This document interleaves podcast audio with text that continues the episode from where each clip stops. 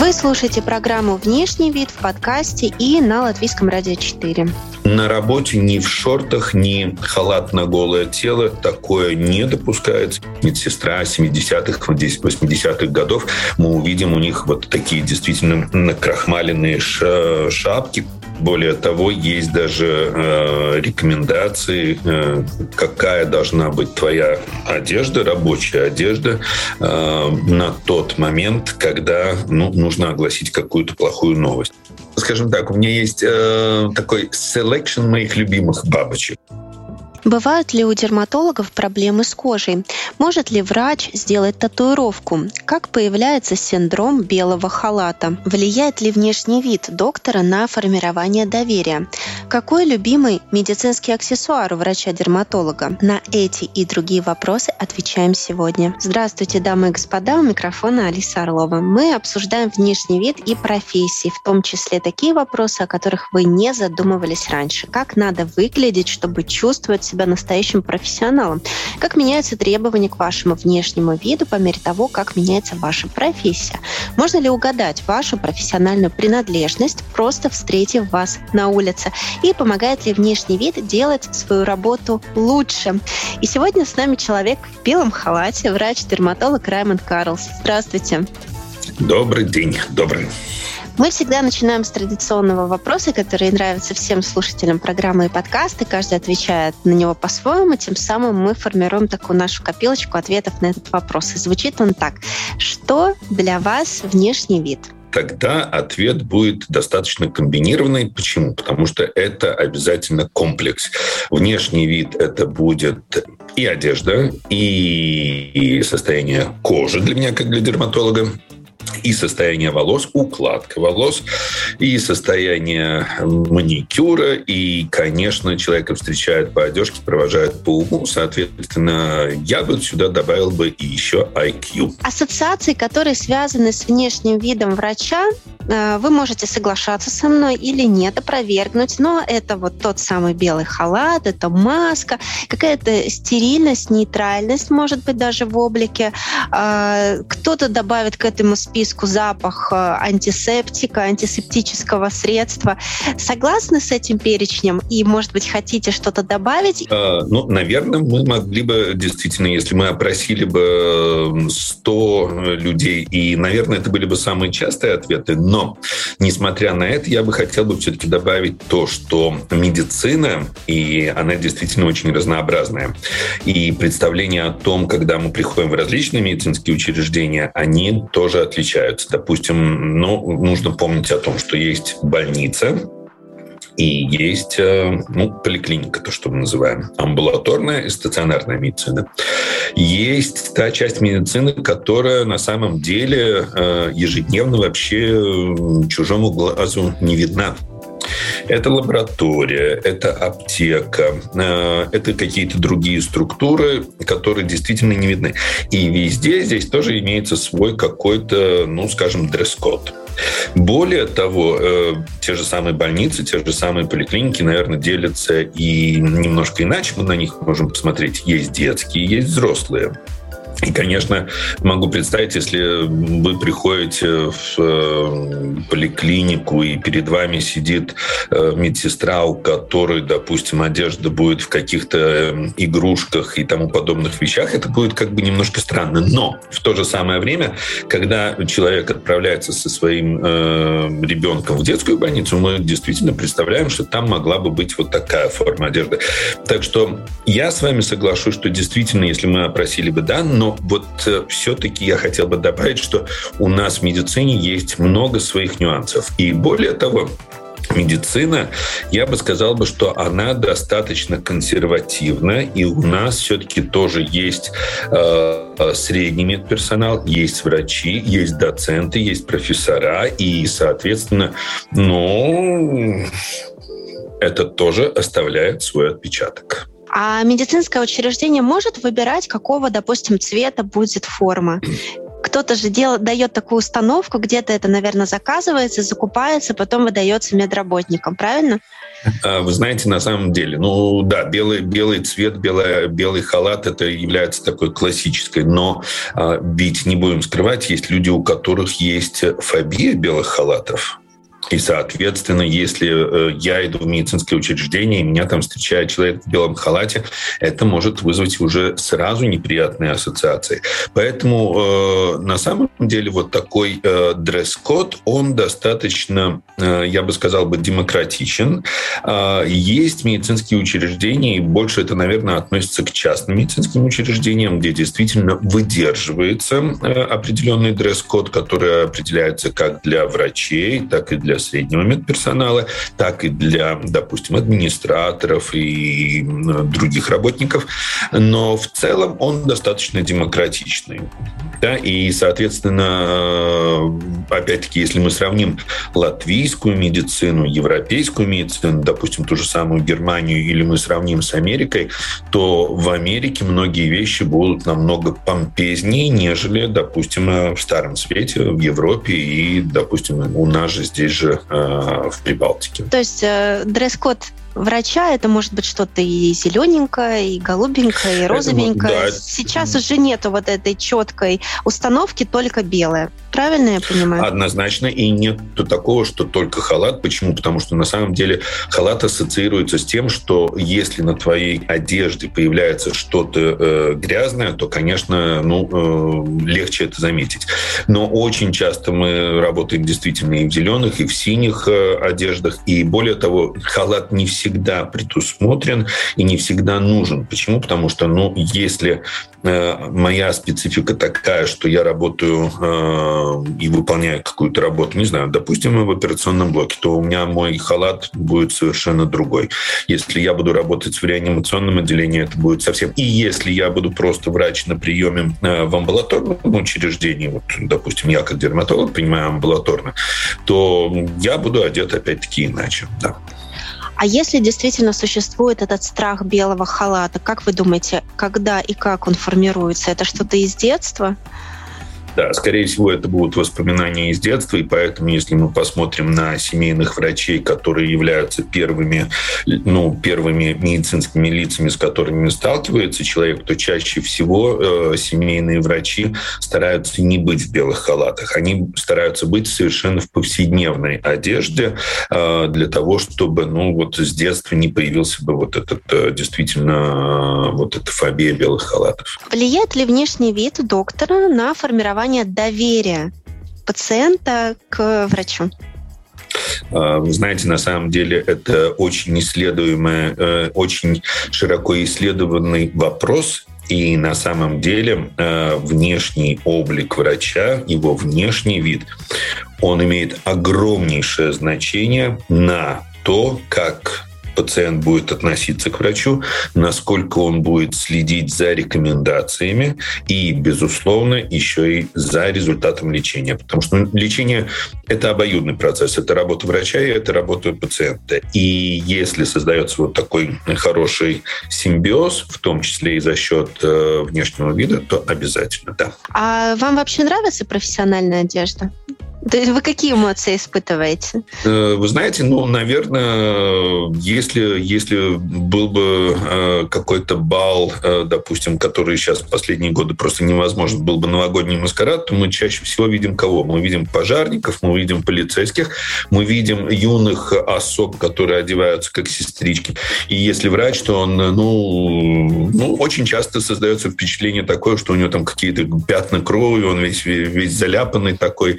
А, мне самому, я скажу так, что я к этому привык, э, точно так же, наверное, как и полицейские, точно так же, как и военные. Да, э, и форма оставляет э, свой отпечаток. Я думаю, ну, начиная с того момента, как эм, ну, молодой человек становится врачом. Это уже с, со времен высшего учебного заведения. Почему? Потому что уже в ВУЗе на всех занятиях врачи, будущие врачи, они тоже находятся в белых халатах. И на протяжении всех шести лет, и плюс еще потом года резидентуры. Это э, единственное, что было таким показательным в высшем учебном заведении, что было бы как-то связано с внешним видом? Или все-таки, когда вы были студентом, ваши наставники что-то говорили о том, как должен выглядеть профессионал, то есть э, давали какие-то наставления?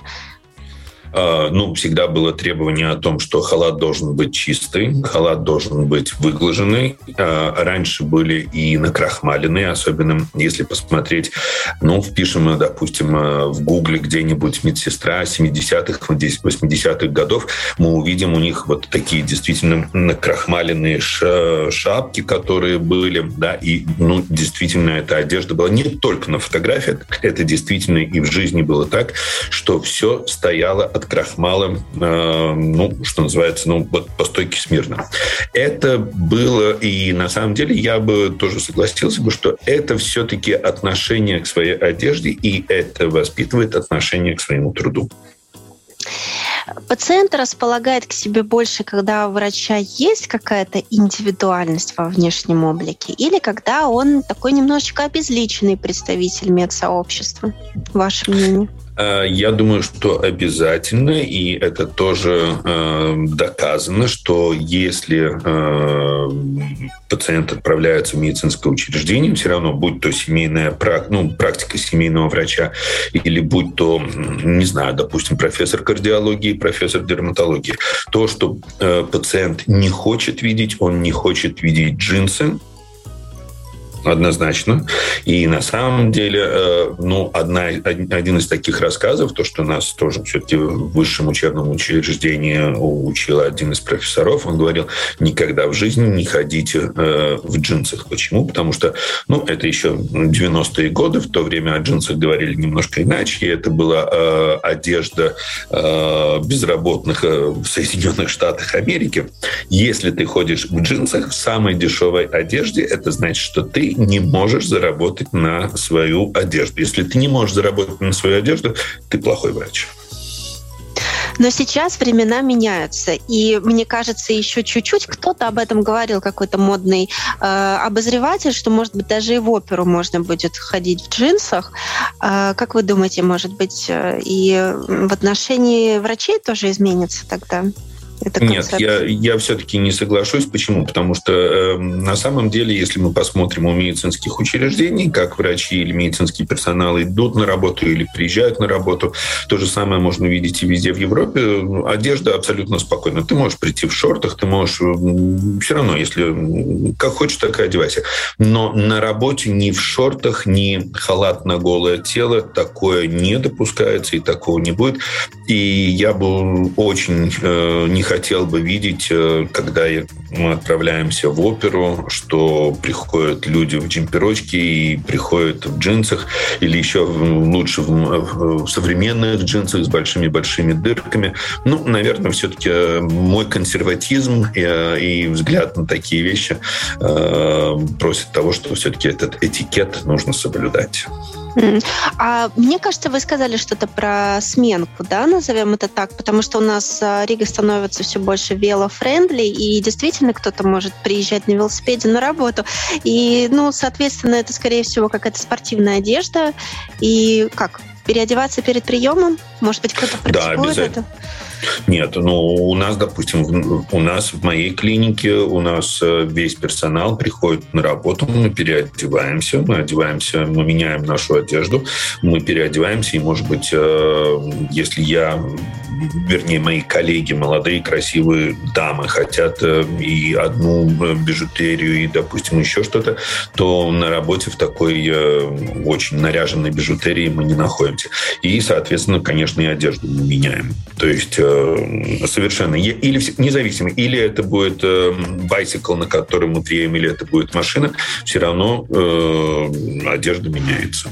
Женщины-врачи в плане одежды на работе э, не могут позволить себе больше, чем э, мужская часть э, врачей. Э, я бы сказал, что они могут позволить больше. Почему? Потому что всегда работодатель, и э, мы делаем так, что мы действительно э, стараемся так, чтобы все-таки, если это клиника, то чтобы это был бы какой-то единый элемент.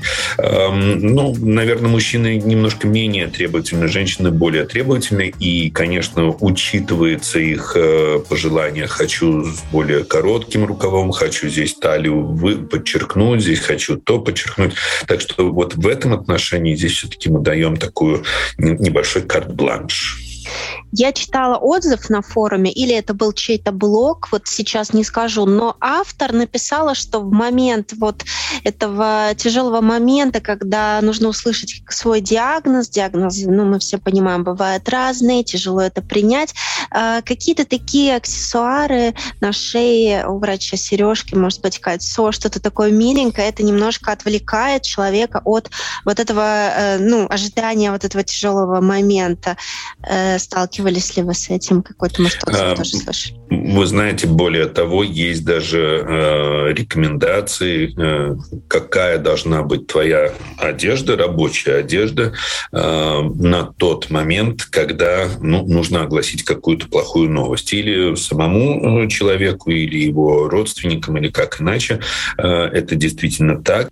Напоминаю, что у нас внешний вид врача-дерматолога, и с нами сегодня доктор Раймонд Карлс тоже интересный такой момент. Вот по аналогии с тем, что многие психологи идут в профессию, чтобы в первую очередь решить свои какие-то внутренние проблемы. Существует и такое мнение. Встречаются ли врачи-дерматологи с проблемной кожей, которая у них была, может быть, когда-то, или даже, может быть, э, что-то еще и сейчас остается? Эм, хороший вопрос. Конечно, чаще всего, если сделать опрос медицинских студентов, вы совершенно правы, то в медицину очень часто идут те, кто в детстве испытывали какие-то проблемы со здоровьем. И это где-то, опять-таки, отпечаток того, что ну, мне помогли, и, может быть, это моя какая-то тоже миссия помочь. А если мы говорим о врачах-дерматологах, да, врач-дерматолог, как и любой э, другой человек, может может э, быть какими-то кожными проблемами, но, ну, наверное, на данный момент я не готов э, вот абсолютно сказать, сколько же процентов моих коллег э, имеют какие-то кожные э, недостатки, скажем, даже если не заболевания, то хотя бы недостатки. Э, вот, но в целом, если мы говорим, то, наверное, дерматологи – это все-таки та специальность, которая о своей коже, наверное, ну, достаточно хорошо беспокоится и берегут себя себя, потому что кожа видна. Кардиологи, может быть, э, о, о сердце больше берегут, э, ну и так далее. Лицо врача-дерматолога – это его лицо. Вот так вот получается, правильно? Да, совершенно верно. Но в последние два года, наверное, у нас у всех общие лица, а это лицо под маской. Да, да, очень важный момент, кстати. А вы почувствовали, что на приеме в маске стало как-то проще контактировать с пациентом или наоборот сложнее? Он не увидит, если, допустим, вы улыбаетесь, будет таким сидеть напряженным, да, и не заметит, что все как бы в порядке. Знаете, если мы все-таки говорим о внешнем виде, то здесь обязательно нужно и добавить вот э, к вашему вопросу, это все-таки э, не только как ты одет, но и твоя невербальная коммуникация. Э, и, конечно, э, мы э, ну, вынуждены и, наверное, работаем больше глазами и, может быть, в какой-то момент и сочувствие, может быть, радость и какое-то сопереживание э, выражать именно, ну, если не нижней частью тела, то хотя бы глазами, которыми, которые видны. И в то же самое время, опять-таки, ту эмоцию, которую приносит э, наш пациент в наш кабинет, мы тоже ее стараемся считывать э, с, именно с глаз. И не секрет, что, наверное, наверное, точно так же, как оториноларинголог, который любит посмотреть горлышко и нос, дерматолог тоже всегда на приеме попросит снять э, маску. Для чего? Для того, чтобы оценить состояние кожи лица. Потому что ну, состояние кожи лица, не секрет, это достаточно важный момент э, как при диагностике, так и при лечении многих заболеваний кожи. Да, показать. Что может, что может себе позволить не делать, допустим, кардиолог или какой другой специалист. А вы сказали, что тестируете на себе новинки. Какие процедуры э, врач-дерматолог может делать себе сам И что об этом говорят какие-то врачебные правила или даже, может быть, этика? Вы знаете, врачебная практика, она никак не регулирует э, какие-то ограничения в том, что может сам себе сделать. Скажу честно, что э, многие вещи не столь удобно делать самому себе, за исключением, может быть, э, подрезать, обрезать ногти или еще что-то. Самому себе делать инъекции ботулина или инъекции наполнителей или делать лазерную процедуру, это действительно не очень сподручно. Точно так же и лазерные процедуры несподручны, поэтому чаще всего это мы доверяем кому-то из своих коллег. Но врач может себе родинку, допустим, удалить на, на ноге, ну вот чтобы обе руки были в доступе?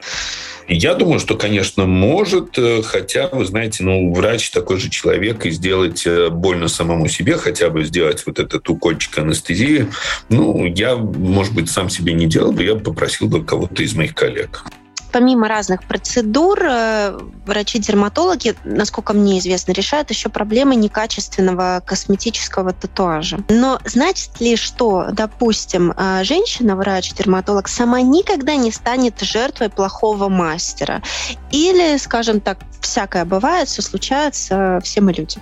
А, да, очень хороший вопрос. А, скажу так, что, наверное, а, ну, то, что не будет делать ни один врач-дерматолог, то он не будет использовать услуги, ну, то, что называется подпольные. Да, то есть, если мы идем, то мы скорее пойдем в проверенное место. Почему? Потому что непроверенные места, э, они чреваты. Есть или они неофициальные места, или это действительно подпольные места какие-то.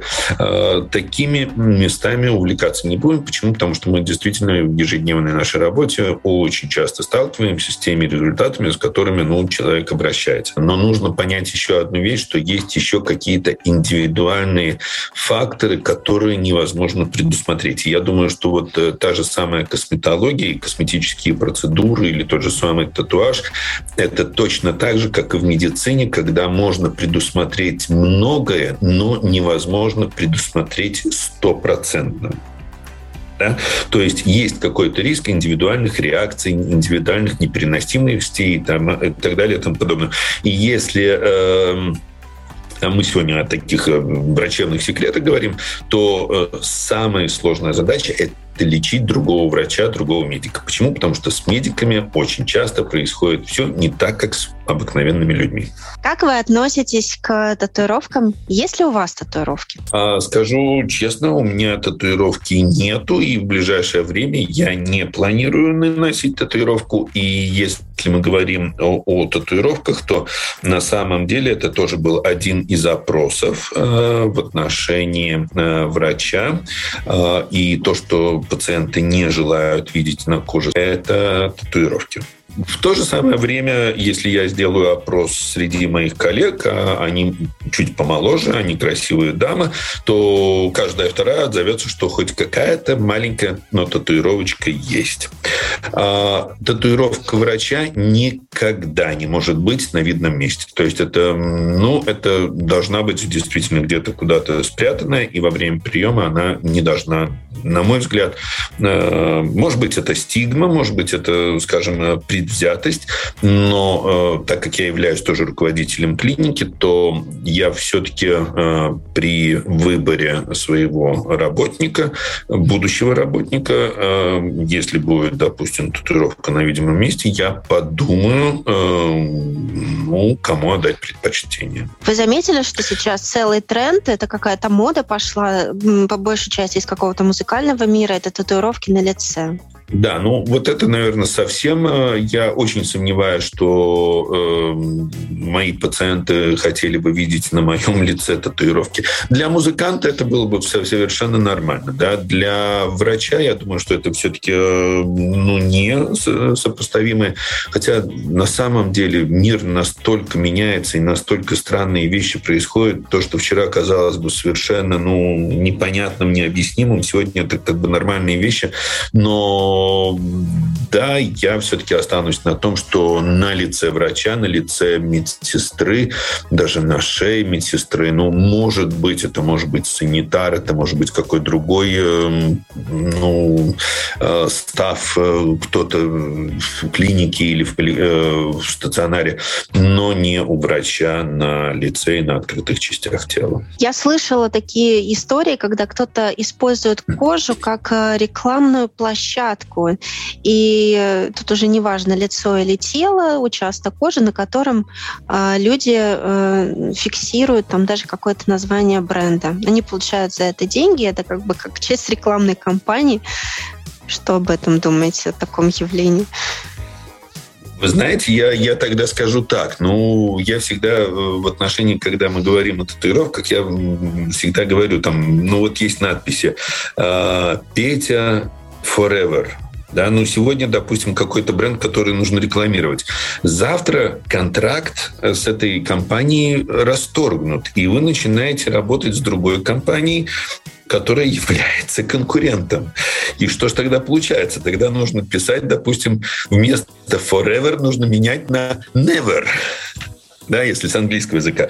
Поэтому э, всегда стоит задуматься о том, что то, что нанесено на кожу, конечно, есть свои э, резиночки, которые можно это стирать. В наше время технологии позволяют многое, но как бы там ни было бы, э, очень хорошо нужно подумать э, перед тем, как наносить такую татуировку. Более того, что в нее будет включено. Или это будет, ну ладно, там будет дельфинчик э, или еще что-то, или там будет, ну вот как вы говорили, да, допустим, бренд, или там будет написано какое-то имя. Ну, хорошо, это может быть имя, допустим, э, детей. Но жена и мужья не меняются. Группа крови не меняется, группа крови останется.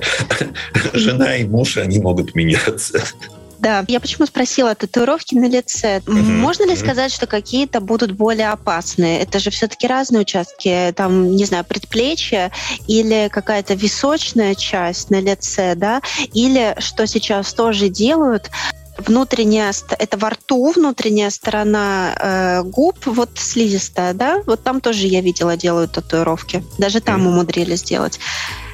Э, да, есть, конечно, э, свои рефлексогенные зоны, так называемые, о которых можно было бы тоже задуматься, потому что есть э, рефлексотерапия, терапия, которая может многое что в жизни исправить. А если мы говорим на лице, то есть, конечно, более важные участки, но все-таки процесс татуировки, он не настолько глубокий и повредить какие-то нервы, мышцы или сосуды сосуды, наверное, будет сложно, но в других местах нужно всегда помнить еще одну вещь, что, э, конечно, с годами наша кожа начинает немножко обвисать. А, но в целом, если мы говорим, что вот на лице какие-то точки нужно было бы обходить, и что вот категорически нельзя было бы, нет. А, если, если мы уже об этом заговорили, то сейчас а, Еврокомиссия действительно ограничила очень большое количество красок, которые больше не разрешены в Евросоюзе к использованию в связи с тем, что они совершенно не доказаны их эм, э, надежность. Что вы думаете о бьюти-унификации, одинаковых э, женских лицах в соцсетях и уже не только и за пределами тоже, и в жизни тоже? Нет, ну, буквально пару минут назад мы говорили с вами о том, что действительно то, что, может быть, казалось э, совершенно странным, то вдруг это становится как бы вот такой даже трендовой вещью. Э, ну, ничего не скажу. Ну, каждый, конечно, хозяин э, своему телу, но хорошо это или плохо, и какое, что мы с этого поимеем, я, я не за то, чтобы все были бы на одно лицо. Все-таки, ну, или или Бог, или Дарвин, но все-таки э, создали нас так, что мы неповторимы и индивидуальны, и все-таки давайте сохранять свою неповторимость и индивидуальность э, не только в мыслях, но и во внешнем облике тоже. А ваше представление о женской красоте, оно больше из какого периода? Античность, средневековье, ренессанс, 20 век, 21 Я скорее, наверное, как э, продукт 20 века, я останусь на 20 веке. Э, есть многие вещи, которые в 21 веке очень хороши. Э, очень приятно смотреть на период Ренессанса. Очень формы, очень и барокко стилю, тоже, скажем, очень симпатичный. Но как бы там ни было бы, но 20 век, он пусть, пусть останется со мной 20 век. Давайте обсудим новость из мира косметологии и дерматологии. Э, вам предлагаю сейчас это сделать. Один косметический гигант, не будем называть, выпустил приложение, которое анализирует состояние кожи, делает некую диагностику. Они, конечно же, пишут, что результат диагностики не является медицинским диагнозом, но тем не, тем не менее уже существует виртуальная диагностика кожи по селфи, искусственный интеллект этим занимается. Что вы об этом думаете? Это вводит людей в заблуждение или все-таки это какой-то все-таки польза от этого какая-то есть? Эм, вы знаете, на самом деле искусственный интеллект это, это ах, какой, какая тема, э, потому что искусственный интеллект, э, мы от него никуда не избежим, и искусственный интеллект, он будет вместе с нами, он будет в медицине. Я не исключаю, что через какое-то время действительно может случиться так, что человек заходит в определенную кабину, и эм, искусственный интеллект по самым различным данным определяет э, различные показатели и определяет э, дальнейший ход, дальнейшую, в известной степени даже судьбу этого человека. Почему? Потому что э, искусственный интеллект обучается в том числе и предсказать неприятности. Не только на данный момент, который имеет, но по базе тому, чему он обучен, он э, способен предсказывать то, что может произойти. Допустим, что-то плохое. И поэтому э, я скажу так, что с одной стороны мы можем действительно, может быть, говорить, что искусственный интеллект это плохо или, или нет, но э, с точки зрения науки я скажу, что это двигатель прогресса, и э, все равно в любом случае мы будем иметь какие-то новые возможности, которые до сих пор мы не знали и которые мы не использовали. Так что э, хорошо это или плохо для потребителя, конечно, э, для меня, как для врача, если это не, обос... не основывается на доказательную какую-то часть, ну, то, что мы называем доказательной медициной, что вот это в исследованиях э, доказало свою эффективность, поэтому это как бы остается. Но сам по себе искусственный интеллект, в том числе вот в этом направлении, я говорю, да. У нас есть Блиц. Я предлагаю поучаствовать. Меня нет выбора. Хорошо. У вас есть выбор вот э, как раз из двух вариантов. Чему скажете нет с большей вероятностью? Татуировки или пирсинг? Надо выбрать. Я говорю нет татуировкам. Если белое, то что? Если белое, то мой халат. Если белое, то белое солнце пустыни. И если белое, то Светлое наше будущее. Ваш любимый медицинский аксессуар? Мой медицинский аксессуар – это, скорее всего, будет то, что мы называем дерматоскопом. А, семейный врач и врач общего профиля используют ежедневно фонендоскоп, а дерматолог ежедневно использует свой аксессуар – дерматоскоп. Дерма – это кожа, скоп – смотреть, ну, э, кожесмотритель. Скорее откажетесь от любимой вещи в гардеробе или от смартфона? Наверное, все-таки э, придется отказаться от любимой вещи в гардеробе. А любимая вещь в гардеробе это? Бабочка. Скажем так, у меня есть э, такой selection моих любимых бабочек. Я стараюсь всегда, если есть возможность, то я э, вот на такие мероприятия появляюсь не в галстуке, а я постараюсь, стараюсь всегда быть в бабочке.